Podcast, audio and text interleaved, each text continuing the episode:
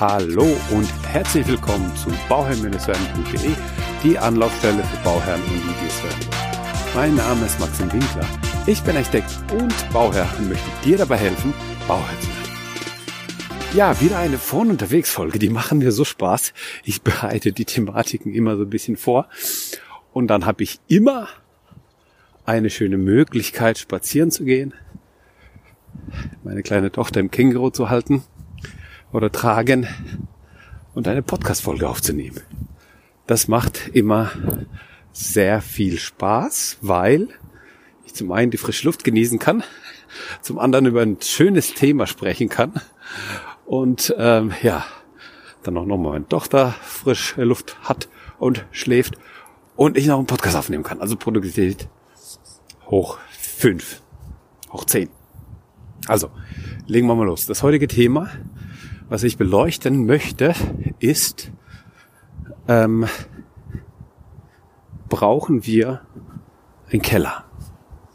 Oder wie kann ein Keller aussehen, wenn wir denn einen brauchen? Das Thema ist, brauchen wir denn wirklich einen Keller? Also, zu diesem Thema möchte ich mal meinen Gedanken freien Lauf lassen. Und das geht ja natürlich sehr gut, wenn man hier im Wald unterwegs ist. Früher, ich spreche von, von ganz früher, von ganz, ganz früher, da hat man ein Haus gebaut, man hat die Wände einfach ähm, angefangen, also Aushub gemacht. Es gab meistens dann einen Kriechkeller, ich bin jetzt im 18. Jahrhundert zum Beispiel. Es gab dann so einen Kriechkeller. Man hat den Boden verdichtet und dann hat man einfach angefangen, die Mauern auf Fundamenten zu mauern. Das waren die Kellermauern. So, und dann je nach Region, wo man dann unterwegs war, wenn man zum Beispiel in der Region war, wo es Fachwerkhäuser gab, dann hat man ab dem Erdgeschoss angefangen mit dem Fachwerk, welches dann ausgefacht wurde, also Holzständerbauweise, ja, welches dann ausgefacht wurde und ähm, und so weiter. Ja, und dann nach oben der Dachstuhl und dann war der Rohbau fertig.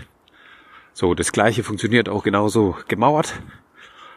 Hochgemauert, Keller hochgemauert, dann Holzbalkendecke drüber, dann Erdgeschoss gemauert und dann das Dach drauf. Meistens waren die ja nur eingeschossig. Bei größeren Bauten oder größeren Häusern gab es dann nochmal eine zweite Etage und so weiter. Das waren die Prinzipien, wie man gebaut hat. Das heißt, der Keller war ein Kriechkeller. Der Keller war dafür da, dass man da einfach auch mal einen Sack Kartoffeln oder zwei oder drei lagern konnte. Der Keller war auch als Lagerfläche da, um Kohle zu lagern, die man zum Heizen für die Öfen genutzt hat. Und der Keller wurde, war gar nicht konzipiert dafür, dass er, ja, genutzt wird. Wohnlich, räumlich genutzt wird. Später kam es dann noch mal dazu, dass man die, die, ähm, den, den Kellerboden die Bodenplatte sozusagen, die Bodenplatte betoniert hat. Ja, das hat einfach den Vorteil gehabt, dass man auf einmal viel trockeneren Keller hatte. Aber das Grundprinzip des gemauerten Kellers ist beibehalten worden und man hat dann einen feuchten Keller immer gehabt. Also der Keller ist schon immer feucht gewesen. Ja, das heißt, gehe ich in den Keller rein, so ist es immer ein bisschen feucht und die Fenster, die ich im Keller habe, die sind immer offen. Ja, was hat es für einen Vorteil, wenn die immer offen sind? Die Feuchtigkeit kann entweichen und ich bekomme an der Bausubstanz, an dem Mauerwerk keine Probleme. Ja, das ist ganz wichtig zu verstehen und zu wissen. Denn der Fehler, der ja, ab und zu schon gemacht wird, denn ich ja schon öfters mal gesehen habe, vor allem bei Häusern, die halt einfach älter sind, die aus dem, ja, aus dem, äh, also aus, aus dem, dem, dem letzten Drittel des 19. Jahrhunderts, ja, also so 1870, 80 rum, 1880, 1870, sowas, 1890. Solche Häuser werden dann oftmals gekauft heutzutage. Die sind in einem nicht so guten Zustand, die wurden nicht sehr gut gepflegt und dann tut man die ja teilweise aufwendig sanieren. Es kommt eine Dämmung drauf, ja, es, die, die Fenster werden ausgetauscht Und wenn man schon dabei ist, dann tauscht man auch die Fenster im Keller aus und hat dann eben im Keller Kunststofffenster drin. Und damit, mit diesem Kunststofffenster, holt man sich einfach die Probleme in den Keller rein, weil auf einmal die Feuchtigkeit und so wie das Haus konzipiert ist, daran ändert man ja nichts. Das heißt, man hat jetzt Haus nicht, die, man hat die ähm, Haus Kellerwände nicht aufgegraben und abgedichtet, was man hätte machen müssen, wenn man das dann richtig machen wollte. Aber der Aufwand ist einfach viel zu hoch. Und selbst wenn man das macht, dann zieht der Keller trotzdem die Feuchtigkeit über den Boden. Ja, da zieht er die Feuchtigkeit trotzdem hoch und die Feuchtigkeit ist im Keller drin. Die kommt da immer rein. Ja, wenn ich da aber ein Kunststofffenster drin habe, welches mir meine Luftentweichung versperrt, dann habe ich einfach ein ganz großes Problem, dass ich auf einmal die Feuchtigkeit gefangen habe und Probleme bekomme mit Schimmel etc., mit ja, Auswüchsen, Schwämmen, Pilzen, die dann auf einmal im Keller sind, die auf einmal ja, wuchern können, unbeaufsichtigt. und ähm, damit hole ich mir ein Problem rein. Deswegen ist dieser Exkurs gerade so wichtig gewesen. Wenn du also ins Haus hast, welches du sanierst, achte immer drauf, da, kann, da können, da können natürlich ruhig neue Fenster rein, weil meistens sind ja keine Fenster drin gewesen, sondern einfach Gitter davor, ja. Da können neue Fenster rein. Die müssen aber genauso offenporig sein, sprich, es muss einfach, ja, gewährleistet sein, dass die Luft entweichen kann. Und wenn Kunststofffenster reinkommen, würde ich eigentlich nicht machen, dann müssen die eben auf Kipp stellen. Ja, dann kann da trotzdem was passieren, weil die Angst, die man ja hat, dass von außen was eindringen kann, sprich Wasser, Ungeziefer, Ratten, was auch immer, keine Ahnung, Hunde, Katzen, weiß ich nicht, was da alles durch ein das Fenster reinkommt. Aber das ist ja so die Gefahr, ja, was man vermeiden möchte.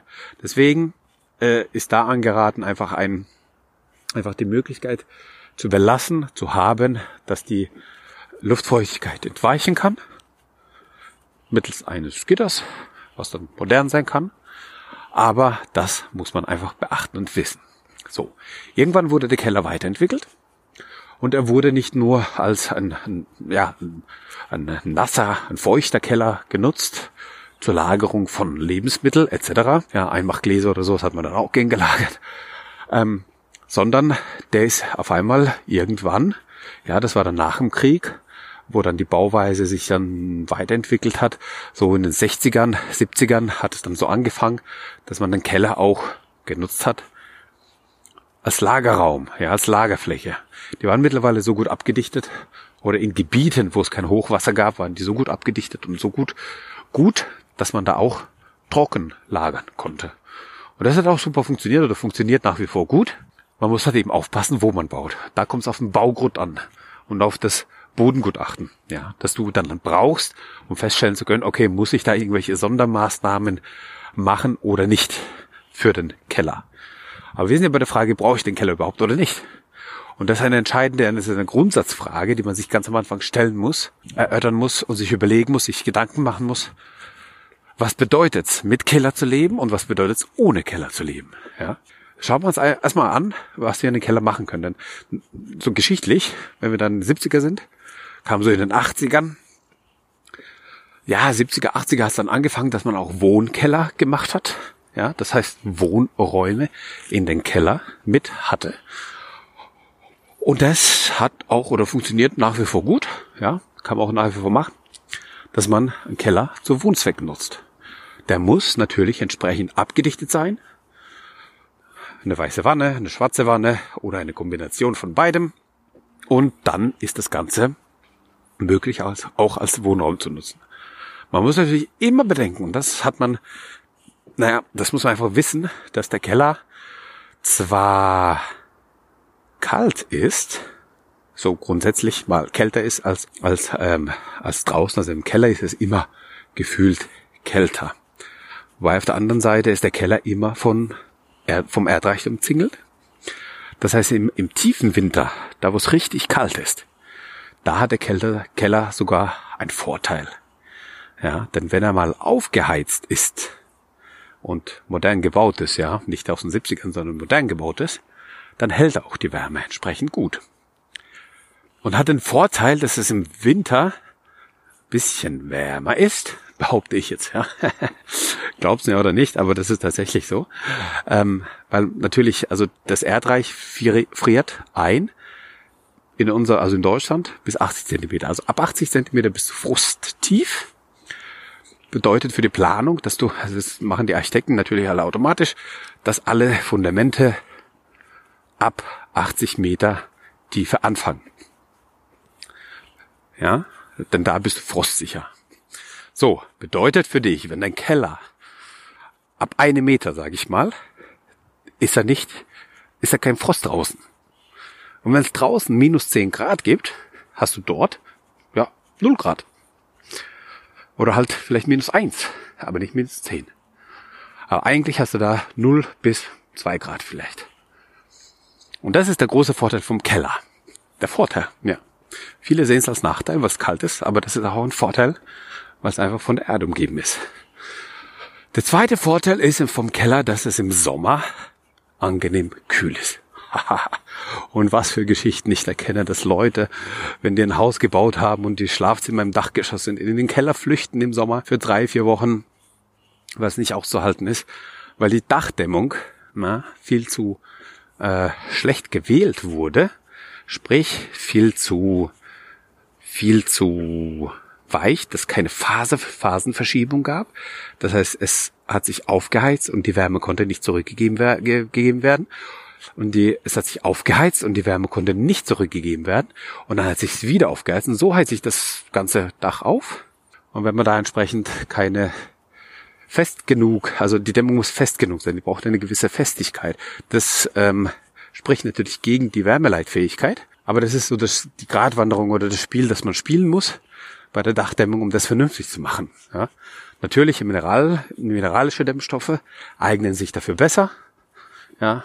POR, PR, Styropor, Styrodor sind dann nicht so gut geeignet dafür. Ja, die haben keine gute Phasenverschiebung dann, die man damit erreicht.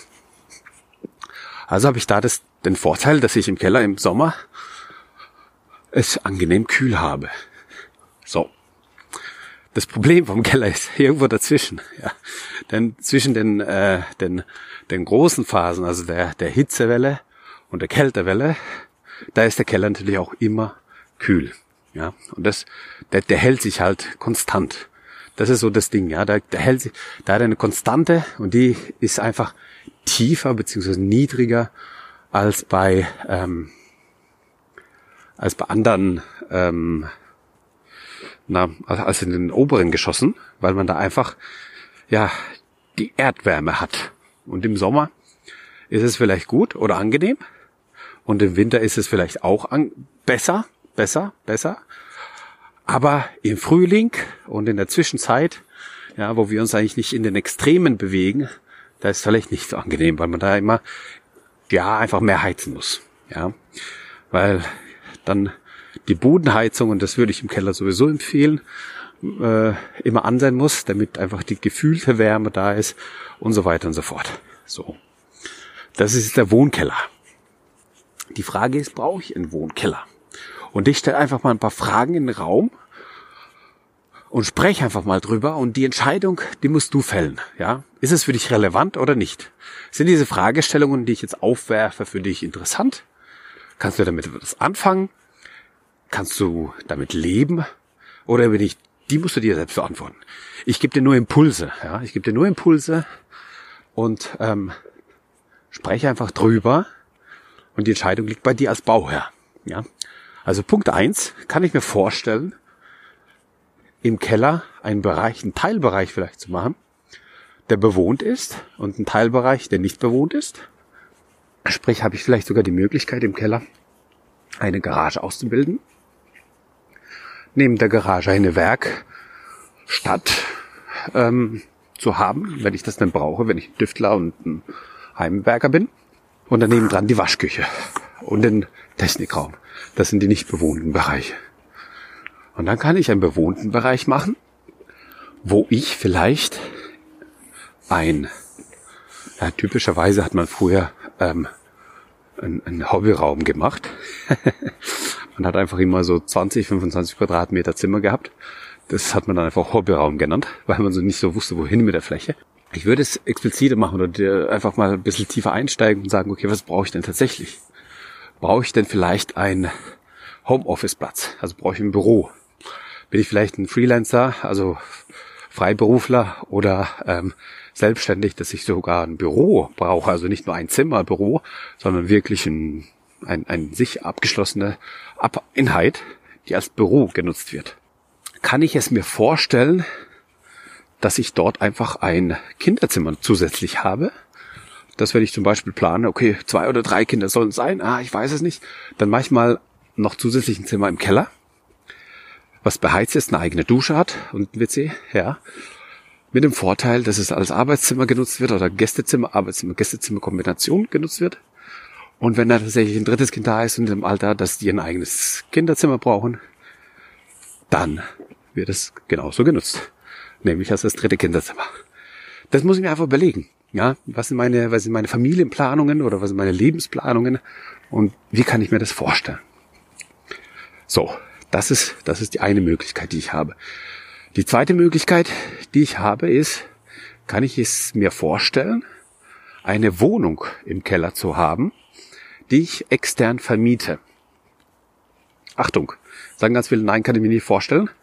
Achtung, der Vorteil von solch einer Wohnung ist, dass ihr euch die ähm, vielleicht sogar die komplette Tilgung oder die kompletten Zinsen mit dieser Wohnung abzahlen könnt.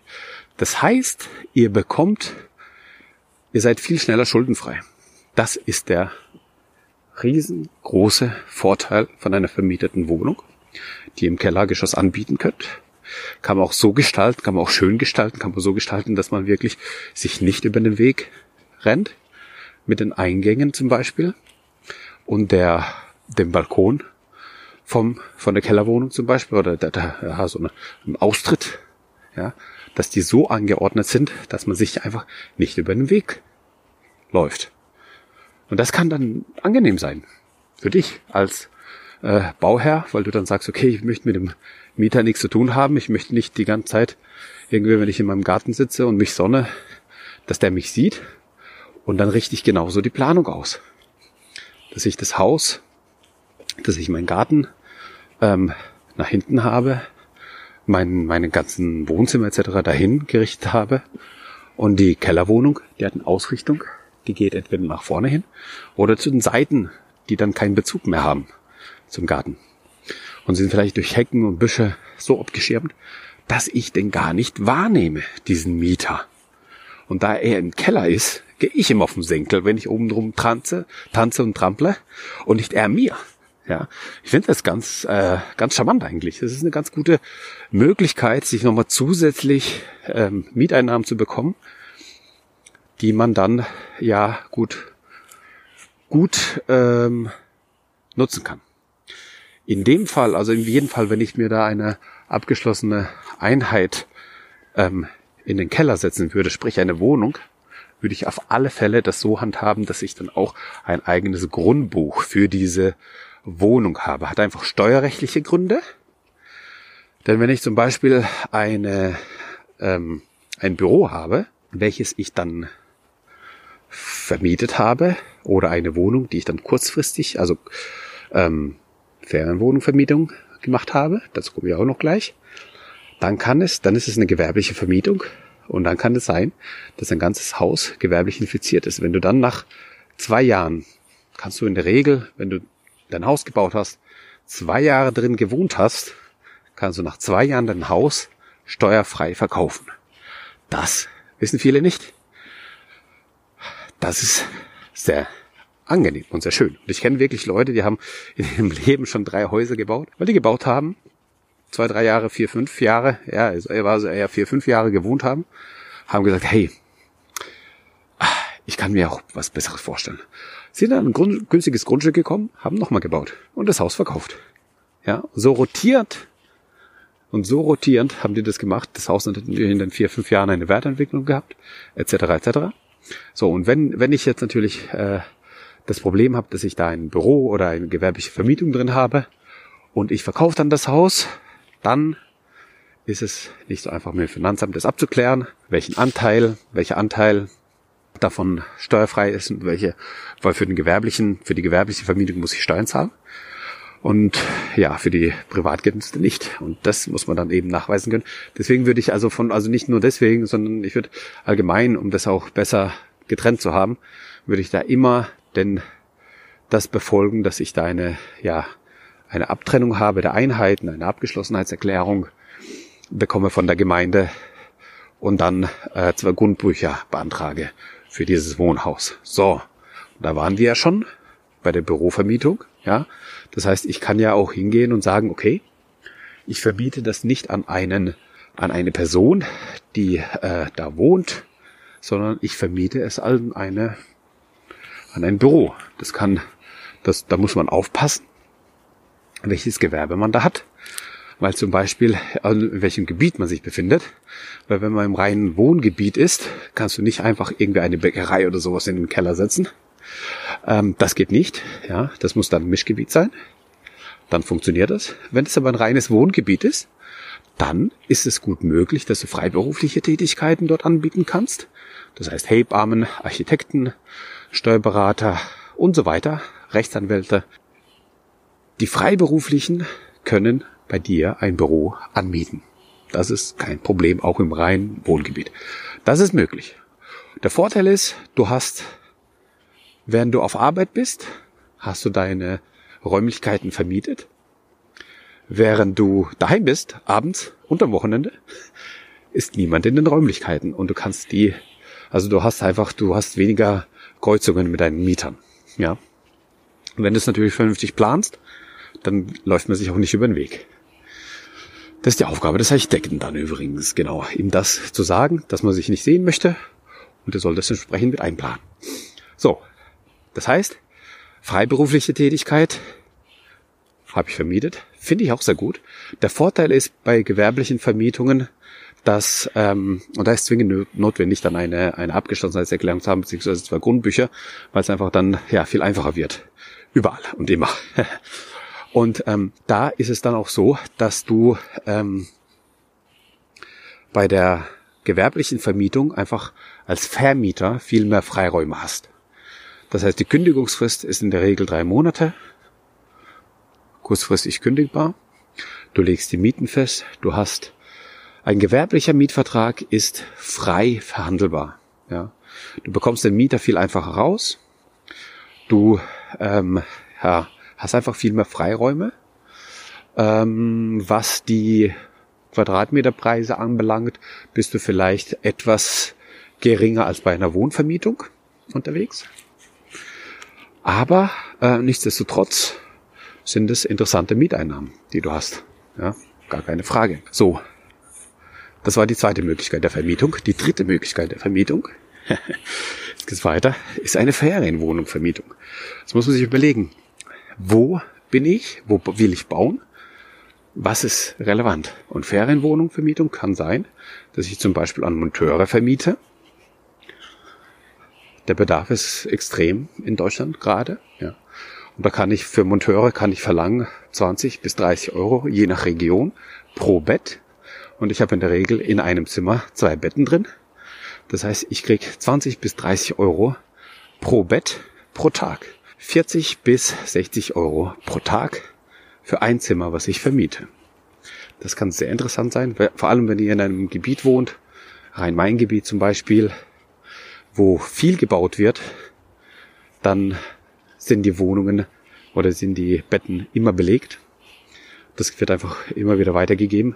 Die sind dann drei, vier Monate drin.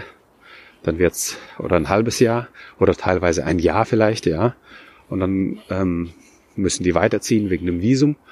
Und dann kommen die nächsten rein, ja, und die, wo vorher drin waren, die kommen dann das Jahr drauf dann wieder, etc. Also so kann man es auch machen. Extrem hohe Mieteinnahmen. Ähm, nicht unbedingt, ja, das kommt halt immer drauf an, welche Zielgruppe an Monteuren das sind, ja. Wenn es Fabrikarbeiter sind, sind es nicht unbedingt höhere Verschleiße, die man dann fährt. Ähm, also der, der Wohnverschleiß. weil die dann in den Fabriken duschen etc. Wenn das eben Bauarbeiter sind, die dann vielleicht ein, ja, wie soll ich sagen, geringeres Bildungsniveau haben und einfach sehr einfach ausgestattet sind, da kann dann öfters auch mal was ähm, kaputt gehen etc. Die duschen dann auch natürlich dann nach der Baustelle, das ist ein bisschen dreckiger etc. Das heißt, es wird eher abgenutzt, aber bedeutet, du hast sowieso mehr Mieternamen. Du kannst die Wohnung nach fünf Jahren komplett wieder neu machen, weil du die Mieternamen, die du fährst, ähm, die zahlen dir nicht nur Zinsentilgung, sondern du hast dann auch was raus wahrscheinlich. also es kann wirklich sehr, sehr interessant sein, Monteursthema-Vermietung. Die andere Möglichkeit ist natürlich ähm, zu sagen, okay, ich mache Ferienwohnung. Wenn du in einem ländlichen Gebiet bist, funktioniert das auch sehr, sehr, sehr gut. Da kannst du auch 40 bis ähm, 70 Euro pro Tag gehen, also pro Wohnung bei einer kleinen Wohnung. Und ähm, das ist auch sehr interessant. Ja, ähm, da kann man sich auch sehr, da kann man auch sehr viel mitmachen. Oder wenn das dann eben nicht ländlich ist, sondern städtisch ist, dann ist es halt die Airbnb-Vermietung. Ist ja einfach eine Plattform, die anders ist, aber vom Prinzip her ein bisschen anders, ja. Das heißt eher städtisch, da ähm, viel Wochenendverkehr und da sind die Preise teilweise bei äh, 80, 90, 100, 120 Euro, je nach Lage in der Stadt. Ja, das ist auch sehr, sehr spannendes Thema, sehr, sehr spannendes Feld. Diese Möglichkeiten habe ich für den Keller. Und das ist natürlich ganz spannend, weil das muss man natürlich mit berücksichtigen. Kann ich mir sowas vorstellen oder nicht? Die Frage, wie gesagt, musst du dir selbst beantworten. Ansonsten, wenn ich mir natürlich also nichts vorstellen kann von dem, was ich jetzt erzählt habe, und ich, die, ich die Fläche nicht brauche und kein Bürozimmer und kein zusätzliches Kinderzimmer und kein, ja, kein Hobbyraum im Endeffekt, keine Werkstatt etc., dann muss ich mir tatsächlich die Frage stellen, brauche ich denn wirklich einen Keller oder nicht? Wofür der Keller oft genutzt wird, ist Gruscht. Sagt man bei uns im Badischen. Gruscht bedeutet einfach Krimskrams. bedeutet einfach irgendwelche Sachen, die abgelagert werden. Ja, die braucht man, ja, die nutzt man, Sachen, die man einmal im, im Jahr nutzt, wie zum Beispiel Weihnachtssachen etc. Die holt man einmal im Jahr raus, okay, aber es gibt so viele Sachen. Es gibt so viele Sachen, die einfach nur gelagert werden, weil man den Platz hat. Und hätte man den Platz nicht, dann hätte man die Sache nicht und man hätte es auch nicht vermisst. Das hat man einfach ganz, ganz oft. Da muss man sich auch überlegen, bin ich der Typ dafür oder nicht? Bin ich ein Hamster, der alles einhamstert und alles aufbewahren muss? Ja? Oder eben nicht, kann ich minimalistisch leben und dann brauche ich den Keller nicht. Und selbst wenn ich ohne Keller baue, würde ich mir immer, einfach immer die Gedanken machen, wo kriege ich die Sachen unter? Denn die Sachen müssen verstaut werden. Ich habe trotzdem irgendwelche Sachen, die verstaut werden müssen. Und da muss ich mir überlegen, dass sie im Dachgeschoss irgendwie untergebracht werden müssen oder im, in der Garage genug Platz ist oder, oder, oder. Einfach darauf achten, dass man Abstellräume, Abstellflächen hat. Das ist ganz, ganz wichtig. Das größte Argument, ohne Keller zu bauen, ist eigentlich, sind eigentlich die Kosten. Ja.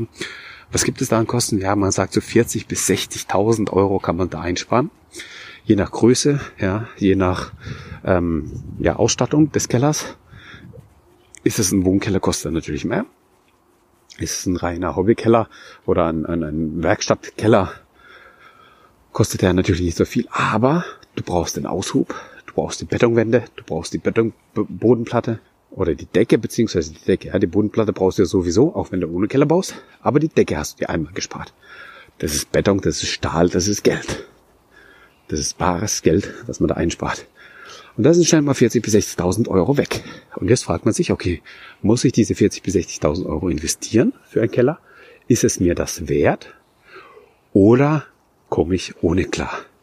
Und die Tendenz in den letzten Jahren, weil das Bauen einfach teurer wird, geht einfach auch dahin, dass man ohne Keller baut. Was ich absolut verstehen kann, was absolut nachvollziehbar und verständlich ist. Die Kosten spart man sich oder setzt sie für energetische Sachen ein, um dann energieautarker zu leben. Absolut relevant und absolut wichtig. Ähm, aber dennoch wollte ich hier auch die Vorteile des Kellers aufzeigen in dieser Folge.